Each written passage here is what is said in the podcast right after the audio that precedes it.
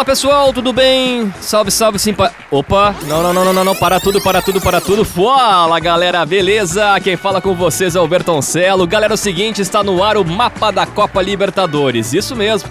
O Leonardo Oliveira levou um gancho, uma punição, por conta do último episódio, né? Em que ele passou de todos os limites. Aí o Léo ficou de fora, tá de fora do mapa da Copa nesta edição, nesse capítulo de número 14. Tá, não foi bem por isso que ele ficou de fora. O Léo volta na próxima semana, com, com certeza. E vai reforçar mais uma vez o mapa da Copa, mas hoje é comigo. Vou apresentar o mapa, ter essa honra. O episódio de número 14. 14 do Henry, me lembro dele jogando no Arsenal e no Barcelona com o número 14. Ouviram essa voz? Rodrigo Oliveira, do Saque da 5, do Bergamota Mecânica, fazendo cross com o mapa da Copa Libertadores. Seja bem-vindo, Rodrigo Oliveira. Uma honra, não sei se eu tenho roupa para participar desse episódio com os amigos e ainda mais para substituir Leonardo Oliveira, mas estaremos a postos, aproveitar a oportunidade para divulgar os podcasts do qual eu participo, Saque na 5 e Bergamota Mecânica, mas muito honrado em participar hoje do Mapa da Copa, esse grande podcast que nos mantém, nos manteve atualizados da Copa do Mundo e agora da Copa Libertadores. E já começou bem, né? Falou do Cruyff, né? Camisa número 14, falei do Henry, me lembro do Arrascaeta, me lembro do Mascherano usando pelo Barcelona também o número 14 e outros jogadores que também a, utilizaram a camisa de Diego número 14. Pablo Simeone. Simeone com a 14, Cristiano Munari, tudo bom? Seja bem-vindo, Cristiano. Tudo bem. Sabe outro? É. Rodrigo Palácio, Rodrigo Palácio com a 14. campeão em 2007 da Libertadores. Boa. Aqui perto de nós. É. Que dá 200 metros Olímpico, daqui. Porto Alegre. 200 metros daqui. Romã, Palácios e Titã. O trio de ataque do Boca, da última Libertadores do Boca. Titã Palermo. Faz que tempo, busca hein? a sétima desde 2007. Não vai ser esse ano, né? É, mas que tá classificado. O Boca tá classificado para as oitavas e é esse o tema do mapa da Copa Libertadores. Porque, senhores, a semana marcou a definição dos 16 clubes classificados para as oitavas de final da Copa Libertadores. E aqui no mapa da Copa, vamos fazer uma análise de grupo a grupo, rapidamente, para saber se deu a lógica, surpresas, merecimento, o time que tá jogando bem, enfim, fazer uma análise de cada chave e a classificação desses times para a próxima fase. Vamos falar também e tentar montar uma seleção da fase classificatória, os melhores jogadores desta primeira etapa, etapa de grupos da Copa Libertadores. E por fim, é surpresa, hein? Por fim, vamos simular o sorteio dos confrontos das oitavas. Sorteio este que está marcado para a próxima quarta-feira do dia 5 de julho, uma hora da tarde, na sede da Comebol, no Paraguai. E aqui a gente vai montar, eu vou explicar como é que vai funcionar a metodologia desse sorteio. E o Cristiano Munari e o Rodrigo Oliveira vão ser aqueles jogadores convidados para participar do sorteio, pegar a bolinha, sabe? Né?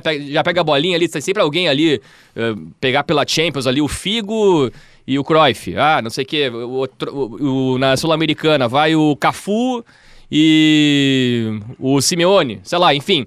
Ex-jogadores, então, celebridades que vão estar aqui participando da simulação do sorteio da Copa Libertadores na etapa de oitavas de o Rodrigo. final. Tu e o Rodrigo. Tá. Né? Vamos Que lá. Muito bem, senhores, vamos lá então. Assim, ó, eu quero chamar antes porque o Léo, eu já expliquei por que que tá fora. E o Felipe Duarte? Cadê o Felipe Duarte? De novo. Tá onde? Na Bahia agora? Cara, o Felipe Duarte é um mistério. É um viajante, né? E o Felipe Duarte, ele vai participar sim do mapa. E é nesse momento. Eu quero chamar o Felipe Duarte, que deixou uma mensagem aqui para o episódio de hoje do Mapa da Copa Libertadores. Fala, Felipe! Atenção, senhores passageiros, atenção, senhores passageiros do voo Libertadores da América, número 2023, com destino ao Maracanã. Solicitamos que aguardem, porque ainda tem as oitavas de final. Ah, vocês acharam que eu não vinha, né? Eu tô em algum aeroporto do Brasil ou da América do Sul, perdido por aí, buscando o próximo confronto da Libertadores. E encontrei Matheus Trindade, tá? Esse aqui não era um, um, um aeromoço, um copiloto, não, não, é Matheus Trindade. Tudo bem, Matheus? Enganei direitinho, tudo bem, mas é uma honra, né, participar. Já que o Felipe não participa toda hora, eu também não, então tamo junto agora, né? É, tô arrastando o Matheus comigo, a gente vai visitando algumas cidades para trazer para vocês quais seriam os confrontos se a Libertadores tivesse aquele modelo antigo, lembra? O melhor classificado, melhor, com a melhor pontuação, pegava o segundo com a pior pontuação. Lembra dessa época, Eu, Matheus? eu confesso que eu gostava e achava justo até de certo ponto ali, porque querendo ou não, aquele time que fez a melhor campanha na primeira fase, pegar o time que fez pior campanha, é justo para aquela equipe que, que foi muito bem na primeira fase, né? Gostava, gostava. Por essa vocês não contavam, né? Acharam que eu não viria. Eu vim e vim bem acompanhado pelo Matheus Trindade. Mas essa é a curiosidade que eu quero trazer agora.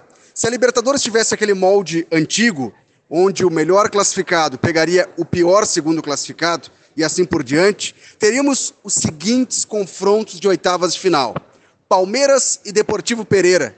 Palmeiras foi bem, hein? É, é, o que eu digo, né? Aí o Palmeiras foi muito bem, pega um time bem inferior a ele. Pegaria, né? No caso, se tivesse esse molde ainda. Então seria justo o Palmeiras pela melhor campanha, né? O outro confronto, Olímpia e Atlético Nacional, seria a repetição de um confronto do grupo H. Racing e River Plate, duelo de argentinos.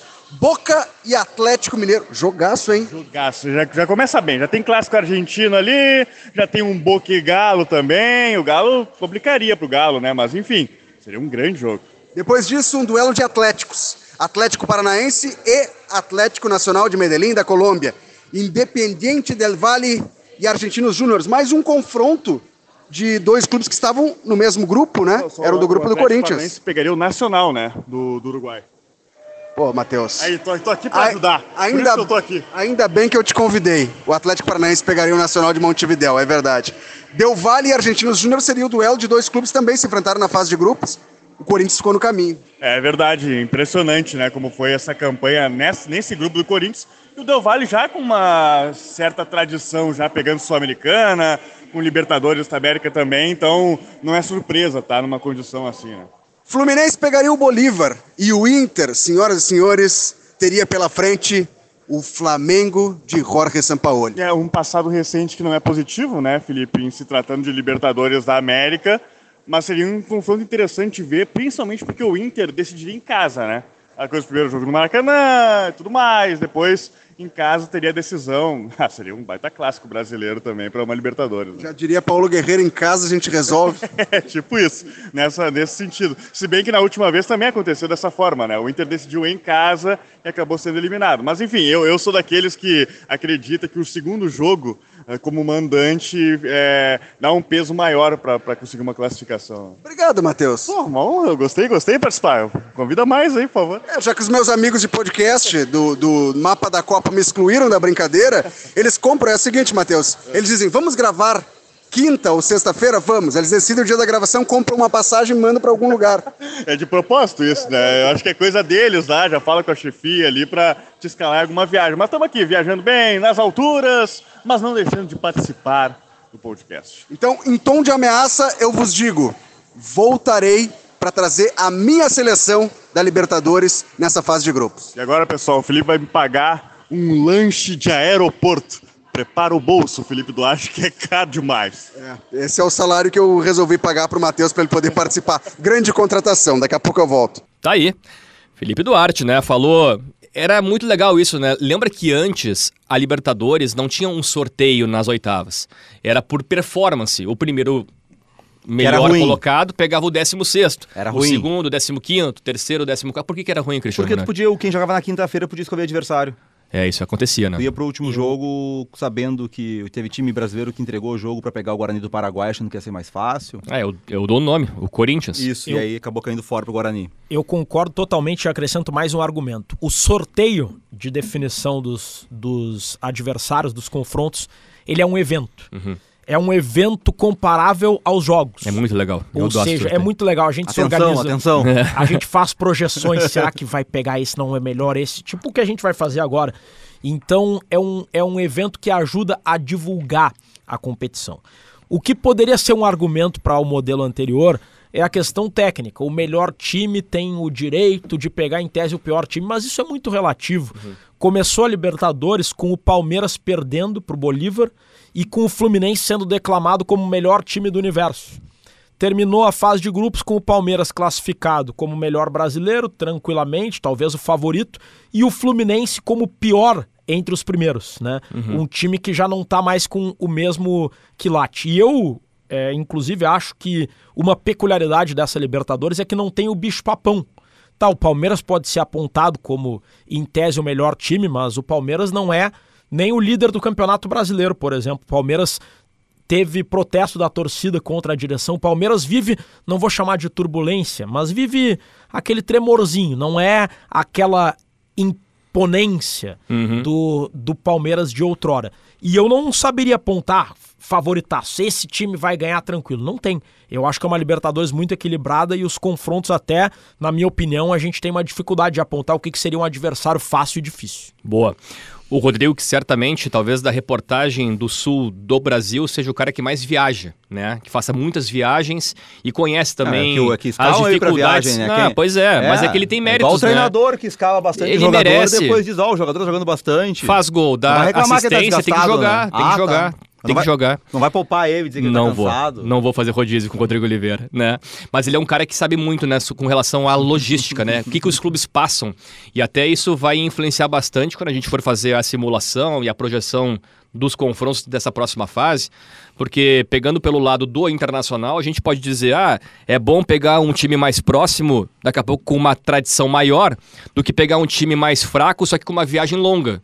Né? Então o Rodrigo também tem essa experiência para trazer aqui com relação a que os clubes passam, né? Um clube aqui do sul tem que viajar para a Colômbia e para o Equador, enfim, também a logística influencia bastante na facilidade ou na dificuldade dos confrontos na Libertadores. Senhores, grupo a grupo, na Copa Libertadores, rapidamente, uma análise. O grupo A teve o Racing classificado com 13 pontos, o primeiro colocado. Falamos bastante, né? Aliás, o mapa da Copa antecipou muita coisa que aconteceu na Libertadores. Antecipou muita coisa. De times que iam se classificar, inclusive times que não conseguiriam passar para a próxima fase. O Racing foi um deles. Falamos da Gagoneta, não teve um episódio específico ainda sobre a, Ga- a Gagoneta, mas o Racing de Fernando Gago, Cristiano Munari, passou na primeira colocação com 13 pontos num grupo que tinha o Flamengo, atual campeão, passou em segundo com 11, Nublense e Alcas. Acho que o caso do Racing mostra bem aquilo quando a gente fala muito sobre é, manutenção de trabalho, né? Porque o Racing perdeu jogadores importantes, por exemplo, o Enzo Copete, o centroavante, até agora não teve uma reposição. É, e mesmo assim, o trabalho do Gago, que na temporada passada, é, o, o Campeonato Argentino são dois campeonatos na temporada, É. o Racing não ganhou nenhum deles, mas somando a pontuação do- dos dois campeonatos foi quem mais pontuou, então foi o time mais regular da Argentina acabou ficando em primeiro num grupo que tinha o Flamengo, com muito mais estrutura de elenco, mas que passou por essa bagunça, né? Saiu o Dorival, veio o Vitor Pereira, veio o São Paulo, e teve jogo com o Interino. Quer dizer, o Flamengo ter jogadores melhores, porque o Flamengo não tinha organização, o Racing tendo um elenco inferior, mas aí um trabalho muito bem estruturado pelo Gago fez a diferença e acabou sendo muito importante para o Racing, né? Porque o Racing, é, dos argentinos, dos grandes, ele tem só uma Libertadores, assim como o São Lourenço, né? Então, se a gente pega, por exemplo, o Estudiantes, que não é considerado um clube grande, tem quatro Libertadores. Sim. né? E o Racing ganhou lá em 67. O Racing, na última vez que teve nessa fase, ele pegou. As últimas vezes pegou o Atlético Mineiro, River, sempre decidindo fora. Agora ele vai poder decidir em casa. Então, uma perspectiva de tentar avançar um pouco mais longe, embora precise de reforço, até porque o seu principal jogador, o Matias Rojas, está indo para o Corinthians. E Rodrigo, o Flamengo, mesmo tendo passando eh, como segundo colocado, né, conseguiu essa classificação como segundo colocado, é qualidade, né? Certamente ele entra nas oitavas ou ele permanece sendo um forte candidato ao título mais uma vez. E certamente é aquele segundo colocado que todos os times gostariam de escapar. O terror, né, dos primeiros colocados. Inclusive, Bertoncello, se algum de nós tivesse hibernado em dezembro do ano passado e acordasse agora e olhasse os dois potes e não soubesse qual é um, qual é o dois, eu acredito que essa pessoa teria dificuldade de arriscar. Tá, qual é o pote 1, qual é o pote 2? Por exemplo, Deportivo Pereira tem cara de pote 2 e tá no pote 2. Certo. Mas Flamengo, River Plate, Atlético Mineiro são times com cara de pote 1. Então é aquela coisa que é uma vantagem relativa. Tu tá no pote 1. Tu- o Inter, por exemplo, classificou, se classificou em primeiro. Pode pegar River Plate, pode pegar Flamengo, pode pegar Atlético Mineiro. Eu acho que o Flamengo é um time que tá crescendo. E é um time que tende a incomodar e, e a brigar pelo título, embora, repito, seja uma Libertadores sem um bicho papão e sem aquele favoritaço que vai ganhar com toda certeza. Pois é. Grupo B da Copa Libertadores, o Inter conseguiu a sua classificação em primeiro e como invicto, né? Aliás, Inter e Olímpia são os únicos clubes invictos na Libertadores dentre os 32. O que só Aguirre e Mano conseguiram. É, viu? Já Uma tem a boa coluna? isso aí, né? Eu acho que tinha que ser. Coluna em, em GZH. O que, que Diego Aguirre e Mano Menezes têm em comum nesta Libertadores? Ambos estão invictos. Mas em relação ao Inter, diferença, né? Porque o Aguirre ganhava grenais. Forte essa. Inter, primeiro colocado, Rodrigo conseguiu a pontuação de 12, né? 12 pontos, venceu a última partida contra o Medellín em casa e o Nacional fez a lógica, conseguiu, né, vencer o Metropolitanos em casa, passou como segundo colocado com 11 pontos. É um Inter, Rodrigo, que está na sua melhor fase em termos de resultado. E agora parece que apresentou um pouco de desempenho, um bom, né, desempenho, vencendo o Medellín em casa. E ainda falta o Ener Valência, Rodrigo. O Inter talvez seja o time dos, entre os 16 classificados que esteja numa maior curva de crescimento. E um time que a gente pode apontar que tem um maior potencial de crescimento entre todos. Porque tem muitos. O Racing, por exemplo, fez uma boa primeira fase.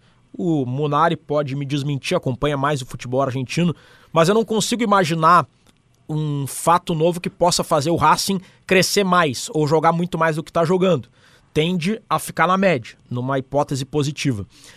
O Flamengo tende a crescer, mas também não, não vai ser aquele crescimento, meu Deus. Eu não acredito que vai voltar a ser o Flamengo do Jorge Jesus. Palmeiras, a mesma coisa. Já o Inter tende a ser um Inter muito melhor do que foi o Inter da primeira fase. O Inter fez uma primeira fase cujo desempenho beirou o desastre Isso. em alguns momentos. E o resultado beirou a excelência, tanto é que Exato. não perdeu nenhum jogo. Mas assim, pega o Inter do segundo tempo, do jogo contra o Metropolitanos lá, é assustador. É defesa de letra do John, Agora, por exemplo. Agora pega o Inter pós-parada do primeiro tempo contra o Independiente de Medellín, é o Inter que pode inclusive brigar pelo título. O Inter vai ter mais tempo com a nova preparação física, com o preparador físico Flávio de Oliveira, que é apontado internamente como talvez um dos avalistas dessa melhora de rendimento, e o Inter vai ter o Ener Valencia e mais reforços que ainda devem chegar. Eu acredito que o potencial do Inter não tem nada a ver com o Inter que a gente viu na primeira fase e acho que o Inter tem chance sim de brigar. O Nacional, Cristiano Munari, passou na segunda colocação com 11 pontos. E aqui o mapa da Copa fez um episódio especial sobre os uruguaios, né? E a fase ruim que os uruguaios vivem, não vence um título de Libertadores desde a década de 80. E- Eu, eu quero aproveitar essa vírgula para dizer que na Sul-Americana o Penharol protagonizou a pior campanha da sua história em torneios sul-americanos. Jogou seis partidas e perdeu todas. O Penharol perdeu para o América Mineiro, por exemplo, as duas partidas. E os uruguaios a gente viu nessa fase classificatória o Liverpool, o último colocado no grupo do, do Corinthians, e o Nacional, que classificou como segundo colocado, mas também está apresentando futebolzinho mais ou menos. É, a gente lembra do- o- os dois, talvez os melhores jogos do Inter na, na Libertadores, o Inter não ganhou, que foram os dois jogos contra o Nacional. O Inter foi muito superior no Beira Rio, é, e lá no, no Uruguai foi superior, acabou sofrendo os empates no final. É, mas assim, a gente falando sobre o Campeonato Uruguaio, o, ah, o Penharol foi o campeão nesse primeiro semestre e o Penharol levou quatro do América Mineiro, que a gente vê toda hora jogar no futebol brasileiro, com, né, jogando com- no Brasileirão como é fraco. É, o Nacional perdeu o, o- em relação ao ano passado, quando foi campeão o uruguaio, o Soares e o Carbajo. E o no Carbajo. Grêmio. É. O Gaston Pereiro, que foi con- contratado agora, disputou o primeiro semestre por empréstimo, vai sair, que é um jogador interessante, que quando surgiu, surgiu muito bem de seleção e tal. E a, nesta sexta-feira, um nome falado na imprensa uruguaia que o Nacional sonha contratar para o Libertadores seria o do Cavani. Sabia dessa? É Edson Cavani. De Tá, novo isso? De novo o Cavani. Dois clubes apareceram. Já um, sei qual vai ser a novela ano que um vem. bombaço mundial. Já sei uma das pautas da pré-temporada do ano Deus. que vem aqui, mas vamos pular isso. Tá bom. Então é isso, o Cavani estaria, segundo a imprensa uruguaia, quer sair. Estaria lá no Tudo Pelo Social de. Os vídeos vazando. Ele quer sair do, do Valência. Outro clube que foi falado, nós vamos falar mais pra frente sobre ele, o, também a questão do Boca, porque o Boca tem um problema com o Benedetto, que tem uma briga com a diretoria. E o ano passado o Boca tentou o Cavani também de vir pro, pro Valência. Então saíram esses dois clubes. O Nacional, o Nacional tentar negociando com o Cavani. E uma informação de que o Boca também teria interesse porque ele não deve ficar no Valência. Boa. Passando para o grupo C, se a Libertadores desse uma taça para campeão de fase classificatória, o Palmeiras levaria umas 20 taças, né? O Palmeiras sempre faz a campanha a melhor dentre os 32 clubes, né? Não por acaso. Não por acaso. E o Palmeiras mais uma vez venceu o Bolívar, né, nessa semana em casa, chegou a 15 pontos, uma campanha com 5 vitórias e apenas uma derrota. É a melhor campanha da fase de grupos da Libertadores mais uma vez. O Palmeiras passou na primeira colocação e o Bolívar, que também falamos aqui, né, do Grupo City, parceria com o Grupo City. É, volta lá depois do mapa e veja o episódio sobre o Bolívar. Bolívar está classificado, talvez num grupo bem equilibrado, né, pro Bolívar, porque tinha Barcelona de Guayaquil e também o Cerro Portenho. É o Cerro que deixou na pré-Libertadores pelo caminho Fortaleza. Uhum. É, então, é, a Vi até mostrou, acho que eu, eu até coloquei o, seu, o Cerro como candidato a ser o segundo colocado por isso. Acabou que não, não andou o trabalho. É, o Bolívar faz uma pontuação muito alta, ganhando, por exemplo, do Cerro no Paraguai 4x1, 4x0, 4x1. Foi 4x0. 4x0. 4x0. Né? Então, mostrando que também conseguiu resultados fora, né? Da altitude. Esse é histórico, é sempre... né? Esse 4x0 contra o Cerro Portenho em Assunção é histórico. Que é sempre uma dúvida que a gente tem, né? A gente olha pro time boliviano e fala, ah, os caras são muito fortes em La Paz. O Strongest fez 3 no River, ganhou do Fluminense e fora não, não, não ganhou de ninguém. O Bolívar não, conseguiu esse resultado fora, que foi o Avi que determinou a classificação. Uhum. Venceu o, o Cerro fora. É, é, um adversário que eu acho bem chato para quem ficar para os primeiros colocados, porque tu vai fazer um jogo de ida em La Paz, que é sempre o risco, como foi o River levou 3 do Strongest, que é mais fraco que o Bolívar. Uhum. Não é anormal um Boca, um Inter, um Palmeiras jogar contra o Bolívar, vai levar 2 a 0 por exemplo. E depois vai ter que virar contra um time que fora da altitude não é tão fraco. Ah, tomou 4 a 0 do Palmeiras e tal. Mas era outro jogo, né? Era, era um jogo de os dois já classificados. O Palmeiras é um time que tem um volume ofensivo muito grande, mas não era um mata-mata pro Bolívar, por exemplo. Quando o jogo tá 1 a 0 o Bolívar tá atacando para tentar empatar. Se é um cenário do Bolívar fazer um 2 a 0 em La Paz, por exemplo, ele vem jogar em, fora perdendo perder por 1 a 0 Então, assim, eu acho que é um adversário muito difícil por isso, porque tem. Ele sabe jogar agora fora do, da, da altitude e ele na altitude ele é muito forte. O Bolívar, ele é um exemplo de boliviano que usa a altitude como arma, mas sabe, Bertoncello, que eu acho que a altitude, por vezes, é uma, é uma dificuldade superestimada pelos times brasileiros, sobretudo. Qual foi o time boliviano que chegou perto de ser campeão da Libertadores por causa da altitude? Nenhum. Nenhum. A altitude, historicamente, ela é uma aliada dos bolivianos na fase de grupos. Uhum. No mata-mata, a altitude desaparece. Eu não, não me ocorre um time grande que tenha sido eliminado no mata-mata para um time boliviano de La Paz, o Atlético Mineiro foi do Roger, pelo, pelo Roger Wilstermann. Mas é, também é, exceção praticamente. É, não, é, é, é, é uma, raro. É. uma exceção que confirma a regra, vamos colocar assim. É, é um fato um fato pontual, pontual, no meio de, de toda uma história. 2017, o... Atlético Mineiro e Jorge Wilstermann, né? O, o Galo perde fora. Volta, né? Isso, eu acho que o Galo são, perde fora e em são, casa fica só no São dois empate. fatores que explicam isso. Primeiro é. que no mata-mata, o time mais forte que pega um desses bolivianos, ele acaba se dedicando, por óbvio, àquele confronto e talvez na fase de grupos o confronto fique, fique meio esquecido. Ah, Sim. Ah, é o da altitude, vamos, vamos talvez preservar titulares ou ou acaba não se dedicando tanto. E, e, e, e aí eu acho que no final a camisa acaba pesando os times, esses times sem tradição acabam no mata-mata, mesmo com altitude, acabam sucumbindo. embora todos os times grandes vão torcer para escapar do Bolívar pela altitude, eu acho que o Bolívar deve ser um adversário comemorado. Estamos aqui no Rio Grande do Sul, no caso do Inter, eu acho que seria um adversário a ser enaltecido. Eu, eu prefiro, por exemplo, enfrentar o Bolívar na altitude do que o River Plate ao nível do mar. Boa. Não, não, isso sim, isso sim, mas eu digo, por exemplo, entre um Bolívar e o Nacional do Uruguai ou o Atlético Nacional da Colômbia, por exemplo, hum. eu acho que o Bolívar é mais complicado por isso. Porque a, a, começa a ter, isso que o Rodrigo falou de a altitude às vezes atrapalhar a, a Bolívia, faz parte do, do projeto do, do City com o Bolívar, né? Que é, até o El explicou isso na, no, no episódio que a gente fez aqui deve estarem desenvolvendo uma categoria de base em Santa Cruz da Serra, porque eles querem formar jogadores também fora da altitude, exatamente por isso. Porque entende que é necessário para o futebol boliviano. Óbvio que isso não, faz, não reflete agora ainda, mas eles entendem isso, eles é sabem que, que, é necessário isso a, a, a médio e longo prazo. E, e, uma outra, o Bolívar, a melhor participação do Bolívar, ele chegou na semifinal de Libertadores de 2014, né? Que é para o São Lourenço, e chegou uma final de Sul-Americana em 2004, que ele até ganha o jogo lá em La Paz do Boca por 1 a 0 a final e depois 2 a 0 na Bomboneira o Boca é campeão. Mas chegou uma final de Sul-Americana pro futebol boliviano, já é, é o maior feito de um, de um clube boliviano. E se a altitude realmente fosse tão forte assim, a seleção da, da Bolívia iria disputar todas as, as Copas, né? Ia fazer 27 pontos em casa nas nove rodadas Tu e ia se classificar a sempre. Bolívia pronta nas eliminatórias, mas não o suficiente para chegar à Não o suficiente para se E é classificar. importante dizer que La Paz não é qualquer altitude, né? Uhum. São Sim. 3.600 metros. Já estiveste lá? Já, eu nunca cobri um jogo em La Paz, Uhum. mas teve uma vez que eu fiz um jogo Grêmio e Aurora da Bolívia em Cochabamba e depois emendei para Quito, para Brasil e Equador. Isso foi em 2009. Aí eu saí de Cochabamba, fui para La Paz, dormi uma noite em La Paz e no outro dia eu acordei cedo para pegar o voo. Eu não senti muita coisa porque um exemplo, alguns times gostam de ir no dia para atenuar os efeitos. Eu fiquei muito pouco tempo em La Paz, então eu, eu realmente não tive tempo de sentir. O pouso, dormir no hotel, acordar e decolar foi tranquilo, mas é diferente correr 90 minutos. 2009. 2009 Eu tô vendo o ponto Léo Jorge. Libertadores. é o Jorge. Doutor, grava dois boletins aí. Vamos pro ar.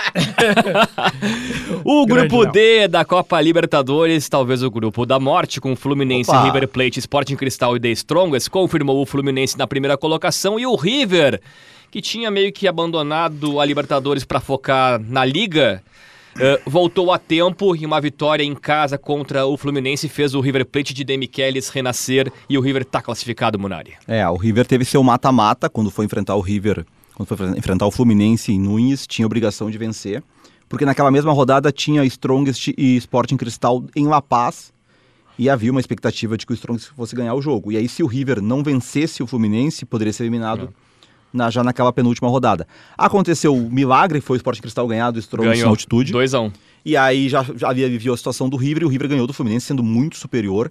O River vai ser campeão argentino, tá 10 pontos à frente do Tajeres, tem 22 pontos a mais que o Boca no Campeonato Argentino. O Demichelis tinha essa ideia realmente de priorizar a liga, então ele alcança o objetivo, vai ser campeão nacional.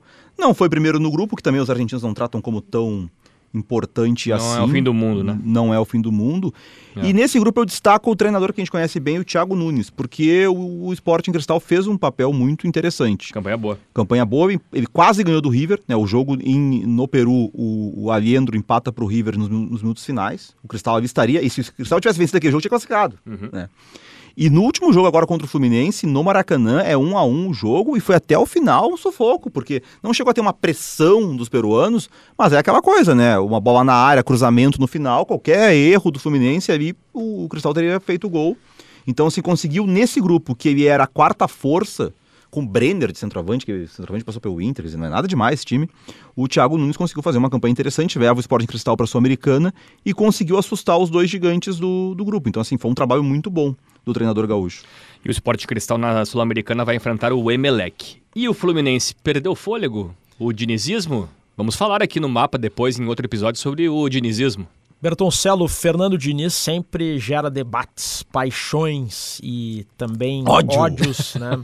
Gente que odeia. Eu, eu admiro Passa muito. mal com o Diniz, né? Eu Oh. admiro muito a convicção que o Fernando Diniz tem na sua ideia, na sua filosofia e a forma como ele não abre mão dessa filosofia e principalmente a contribuição que o Fernando Diniz tem para melhorar o futebol brasileiro, melhorar as ideias no futebol brasileiro.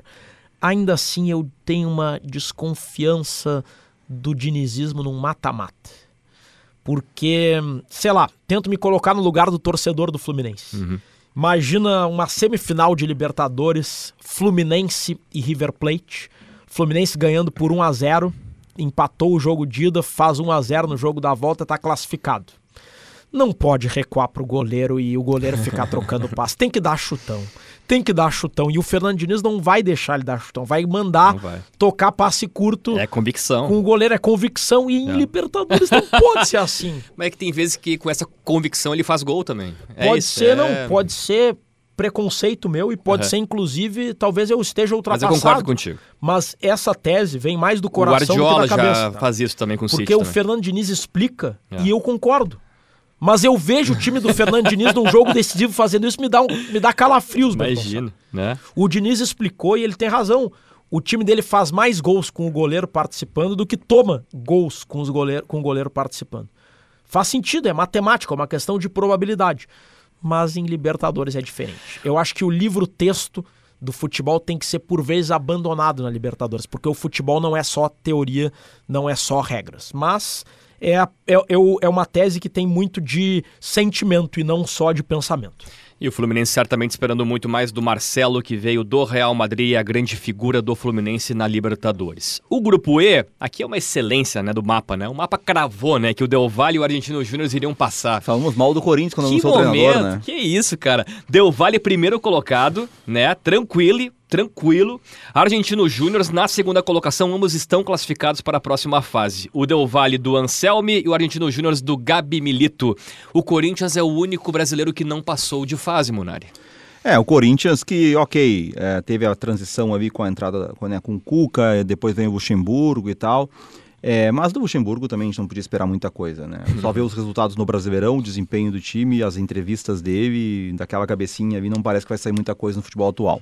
É, o Del Valle conseguiu ganhar do Argentinos último, na última rodada, ficou com o primeiro lugar é, do grupo. Né? A gente já esperava isso por jogar em Quito. O Del Valle é outro que tem altitude de Quito, não é tão complicado. Dois e meio mais ou menos. Mas o Del Valle tem um time muito bom. Tanto é que o Del Valle ele ganhou do Corinthians aqui, ele ganhou do Grêmio aqui já em Libertadores. Ganhou ele... do São Paulo na final da Sul-Americana, ganhou neutro, do Flamengo na Recopa. Não dá para atribuir altitude. Não é altitude. Nada, é. altitude. Eu é. até, eu já eu, eu, eu aponto que para mim, assim, é, a gente falou já, um dos primeiros episódios foi o domínio brasileiro na Libertadores, né? Sim. Que acho que a primeira fase mostrou, apesar, ah, o Flamengo atrás do Racing, quem é que tem mais chance de ser campeão? O Flamengo do que o Racing, né?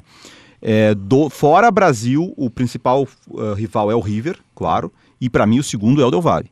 É, o Del Valle seria o Boca, o outro. O Del Valle hoje está acima do Boca, seguramente. Ah, o Boca tem condição de no mercado contratar é. jogadores, melhorar tem, o elenco, é, né? o treinador até é bom agora, o Almiron. Ok, o Boca ficou dois anos sem ter treinador.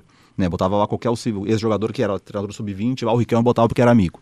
Hum. É, ah, mas o Almiron vai ter um demora até conseguir reorganizar um time que está sendo mal treinado há dois anos.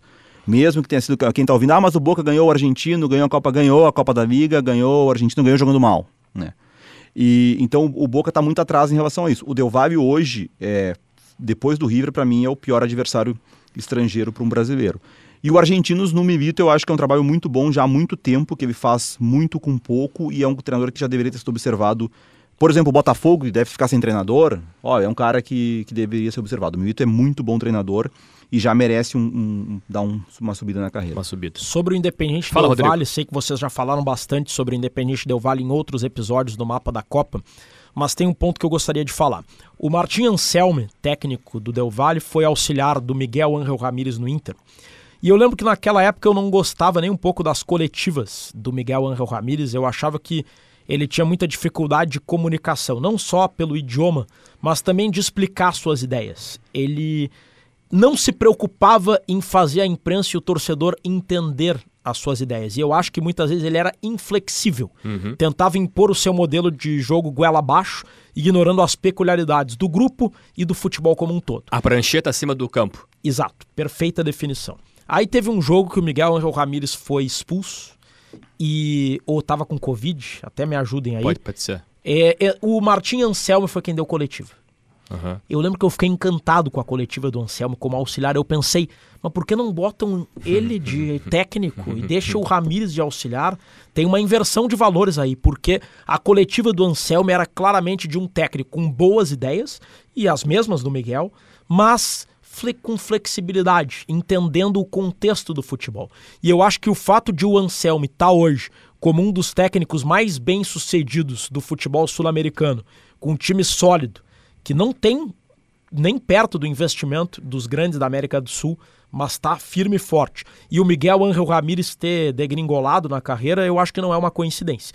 Então, o Del Valle eu acho que pode incomodar na Libertadores, inclusive brigando pelo título. É o carrasco de gigantes. Rapidamente, então, aqui uma pílula Cristiano Munari para o grupo F, que o Boca Juniors passou como primeiro colocado, 13 pontos, e o Deportivo Pereira na segunda colocação com 8. É, o Boca que pegou o grupo, para mim, o grupo mais fraco entre os grandes, né? É, fez o seu papel, é, jogou mal algumas partidas, perdeu para o Deportivo Pereira na Colômbia, na Bomboneira foi virar o jogo nos acréscimos. É, o Boca tem muita coisa para resolver ainda. Bened... Os principais jogadores hoje, o Benedetto não tem uma dificuldade, não sabe se vai ficar porque tem uma relação ruim com a direção. O Marcos Rojo termina o contrato no final do ano, a partir de julho, agora, primeiro de julho, pode assinar pré-contrato com outro clube. Ele não foi procurado ainda para renovação porque ele passou por uma lesão séria de ligamento cruzado e aí a direção está esperando ele render após a lesão para poder fazer a proposta. Só que enquanto isso ele pode assinar com outro clube e ele é um jogador de alto nível. Então o Boca tem que contratar, tem que manter as principais peças do elenco, tem que montar um time com o Almiron. Tem um mês aí para preparar, mas eu, o Boca eu, eu deixo uma incógnita em cima. Ah, mas vai dependendo do adversário, pode facilitar, né? Pega uma oitavas tranquila e ganha tempo para se organizar até as quartas. Mas hoje é difícil pensar que a sétima Libertadores tão sonhada vem em 2023. O Rodrigo vai falar sobre o grupo G, porque os dois Atléticos se classificaram. O Atlético Paranense na primeira colocação com 13 pontos e o Atlético Mineiro segundo com 10. Agora o Atlético Mineiro tem o Felipão, que estava como manager ali, como diretor técnico do Atlético Paranaense, Rodrigo Oliveira. Eu acho que o Atlético Mineiro com o Filipão tende a crescer.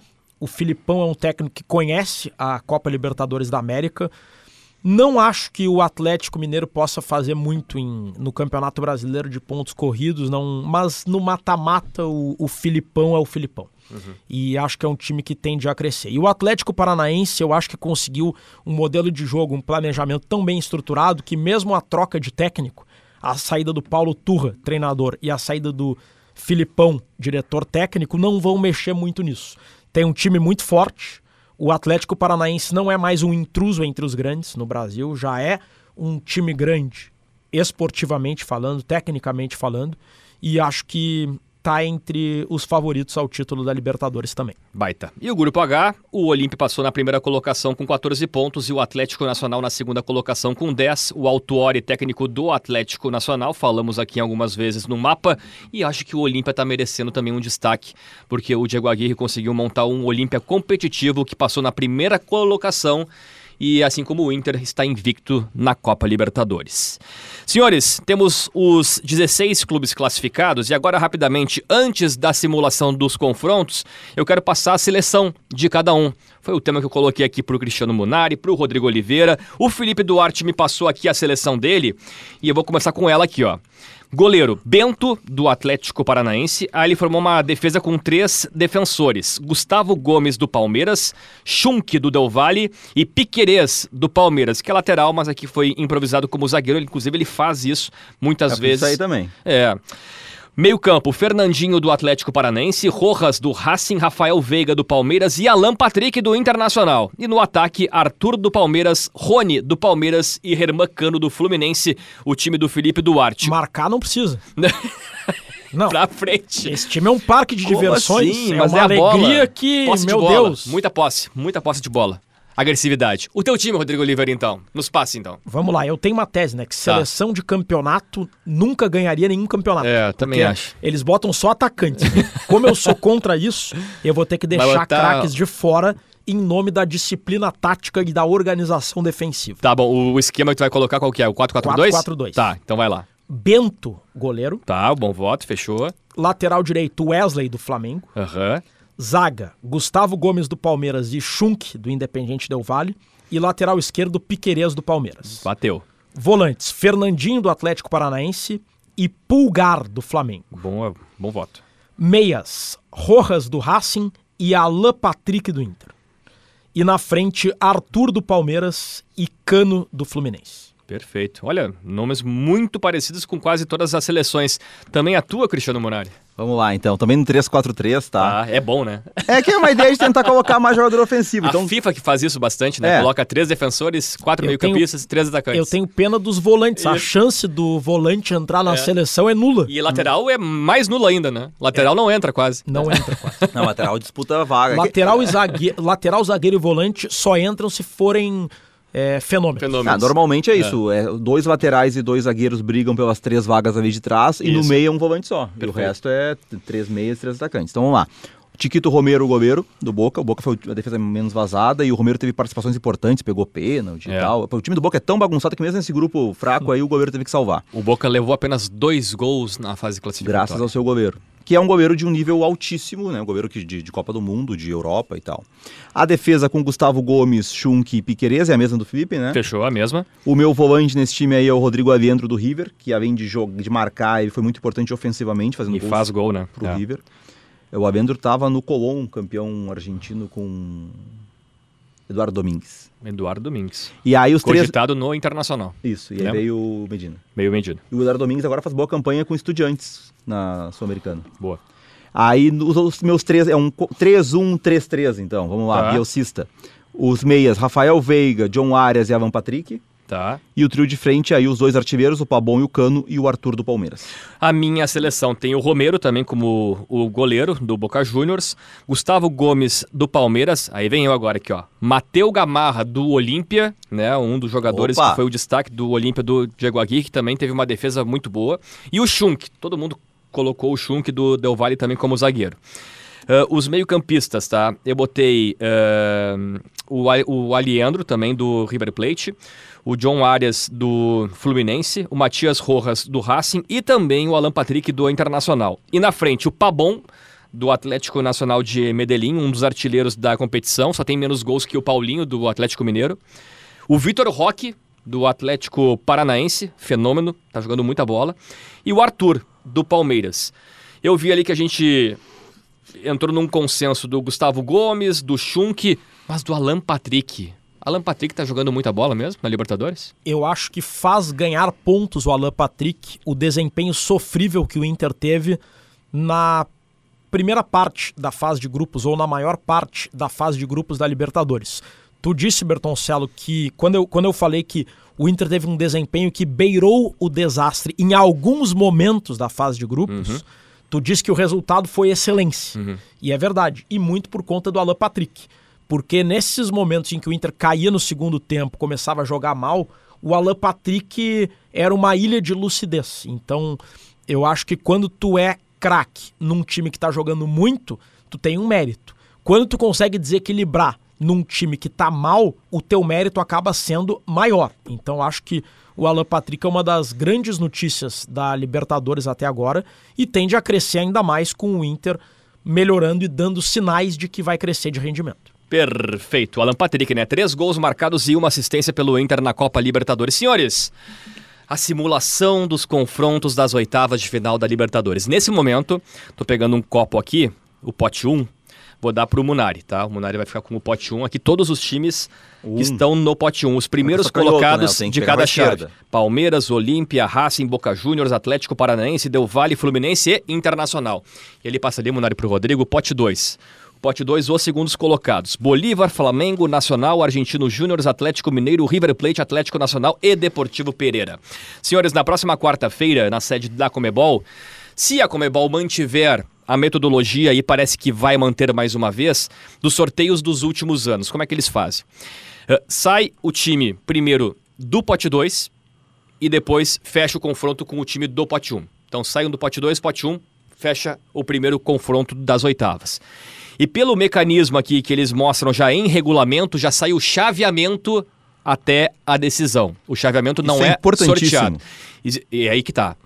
Porque quantas vezes a gente viu um time dar sorte num chaveamento e conseguir ser campeão assim?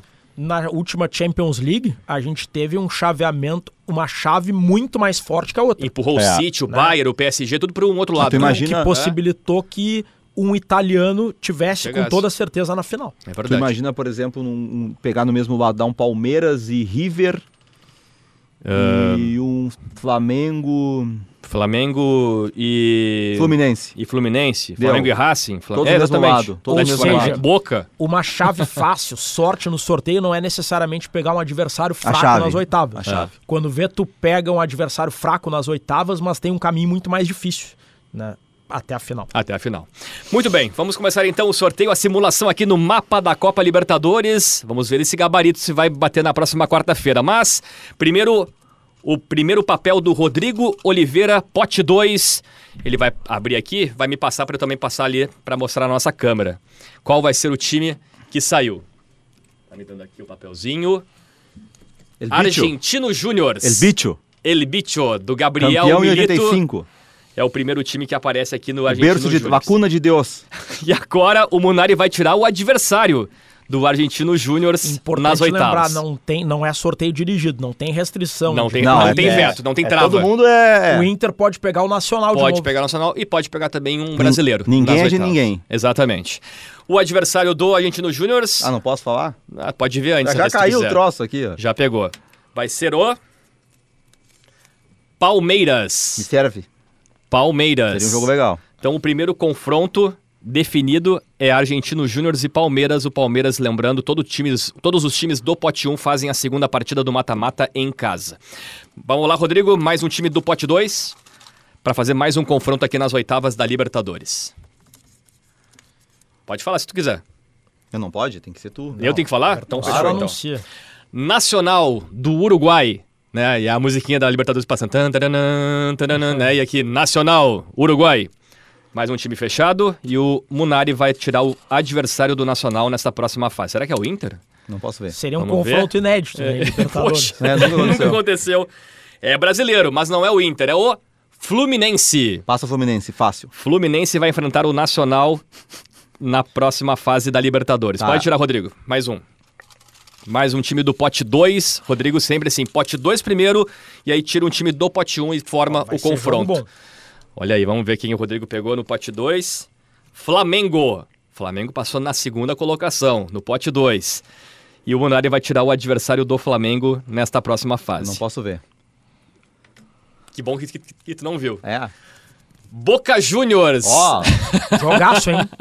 Boca A Juniors. despedida do Boca Juniors da Libertadores. Será? 91 o Boca eliminou eles, Boca do Batista. Eles, tá? E São Paulo contra o Boca 2012, semifinal, ele com a Laú, o Boca fez 2 a 0 na Bomboneira, empatou no Chile e classificou. Tá bom. São Flamengo e Boca. Juniors, então. Que confronto, hein? Rodrigo Oliveira, mais um, um time do pote O 2. bom é que se o Boca der folga para os jogadores, eles já vão estar no Rio, né? Já podem É. curtir um dia de folga na praia, aproveitar a viagem.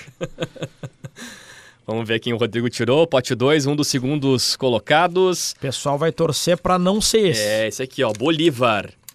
O Bolívar de La Paz, da Bolívia, é um dos times. Mas você já tá fazendo isso como seria o chaveamento. aí. Exatamente, porque é automático. Eles já vão formando o chaveamento. Como, como é que eles fazem antes, tá? O Boca, nós Cada confronto- Flamengo, nós pegamos quem?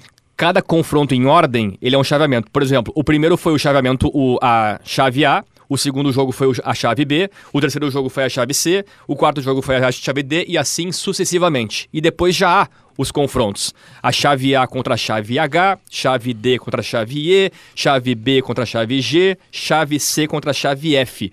Por isso que as chaves já estão pré-estabelecidas e forma o chaveamento até a decisão. Que belíssima explicação. Tá aqui, agora. Vai, tu. Tá, Pote que que deu? Que que deu aí? Bolívar, né? Ah, tá. Vamos ver aqui. O adversário do Bolívar nessa próxima fase é o Racing, de Fernando Gago. Passa o Racing.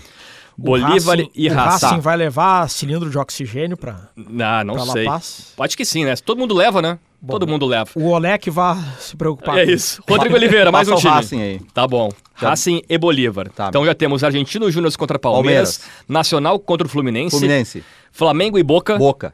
Bolívar e Racing. Racing. Agora vamos tirar o time que vai formar o chaveamento junto com Bolívar e Racing, tá? Olha só. Veja bem. Atlético Nacional de Medellín do Paulo Autuori. Pô, eu quero ser campeão da vida.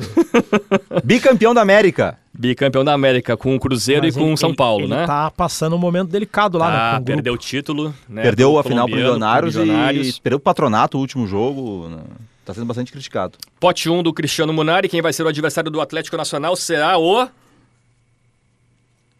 Internacional. Passa o Inter. Inter e Atlético Eu acho que Nacional seria de um bom Medellín. adversário. Seria. E o Inter já sabe, olha, olha só. Se o Inter passar na simulação, né? Se o Inter passar pelo Atlético Nacional, enfrenta Bolívar ou Racing. Perde pro Racing daí. Vamos ver. Vamos Não, seguir É agora. um Projeção. chaveamento ruim. É? Adversário bom, mas chaveamento ruim. Um exemplo do quanto a, entre aspas, sorte no sorteio não significa apenas o adversário das oitavas de final. Pois Não, é. Inter e Racing seria um confronto interessante. Eu não sei se. Eu acho, eu, eu- se tivesse que apostar, eu apostaria no Racing, tá? É, mas tem que ver também como é que o Racing vai se reforçar no, no meio do ano. Mas o trabalho do Gago Eu- é muito bom. Eu acho que as perspectivas do Inter são muito mais pelo que o Inter pode vir a apresentar do que pelo que o Inter está apresentando. Boa. Pote 2, mais uma vez, o Rodrigo, ele vai montar, eh, vai passar um time, depois o Munari tira outro, e esse confronto vai chegar no caminho de Flamengo e Boca Juniors. Vamos Ó, ver quem Esse são. talvez seja o mais desejado. Esse vai à bomboneira, torcidas. então. Olha aí, ó. Deportivo Pereira, da Colômbia. Deportivo Pereira. E o Munari vai me dar agora o papelzinho do adversário dele. É o time menos badalado dos 16 classificados.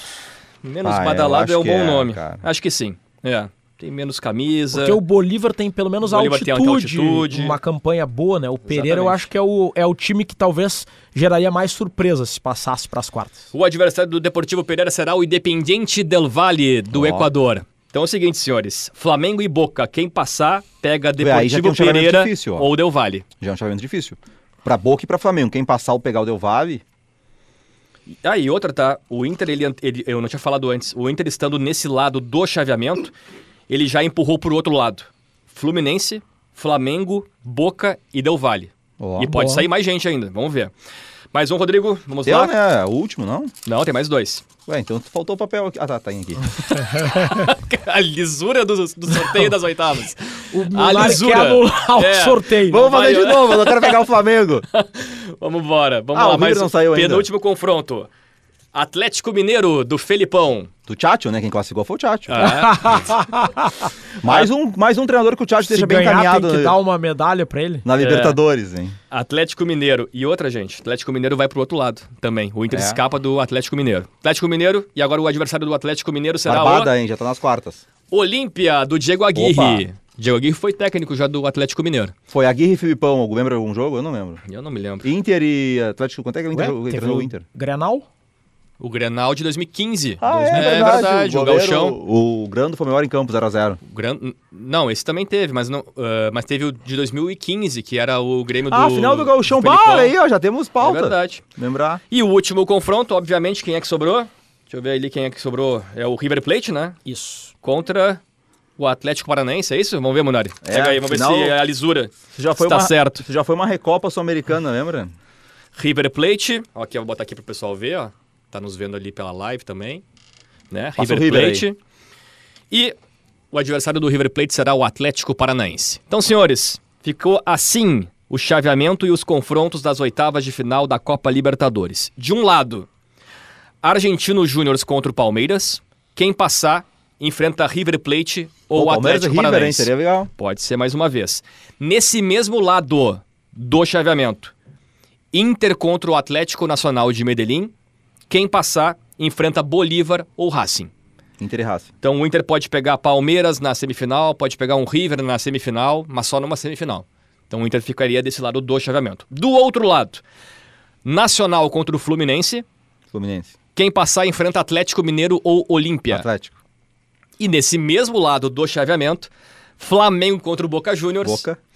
Quem passar pega Deportivo Pereira ou Independente Del Valle. Minha projeção aí já é dar de novo. Brasil, Argentina e Del Valle. É.